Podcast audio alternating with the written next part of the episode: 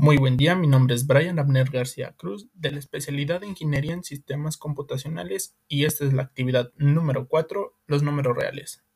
¿Qué son los conjuntos numéricos? Bueno, los conjuntos numéricos vendrían siendo las diversas categorías en las que podemos clasificar los números, basándonos de acuerdo a sus diferentes características que estos poseen. Un ejemplo de ellos puede ser si poseen o no poseen un punto decimal, o si poseen o no poseen un signo negativo delante. Dentro de las diversas categorías de números, nos podemos encontrar a los números naturales, los números enteros, los números racionales, los números irracionales y los números imaginarios, que todos estos a su vez conforman un solo conjunto que es el de los números reales.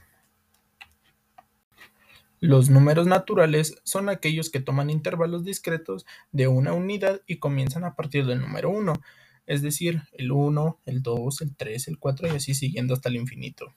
Los números enteros, estos incluyen a los números naturales y a su vez también son los números negativos, así también incluyendo al número 0.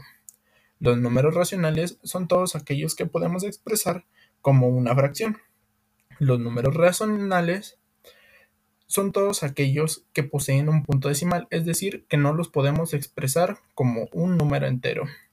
Los números reales son aquellos que incluyen tanto a los números racionales como a los irracionales.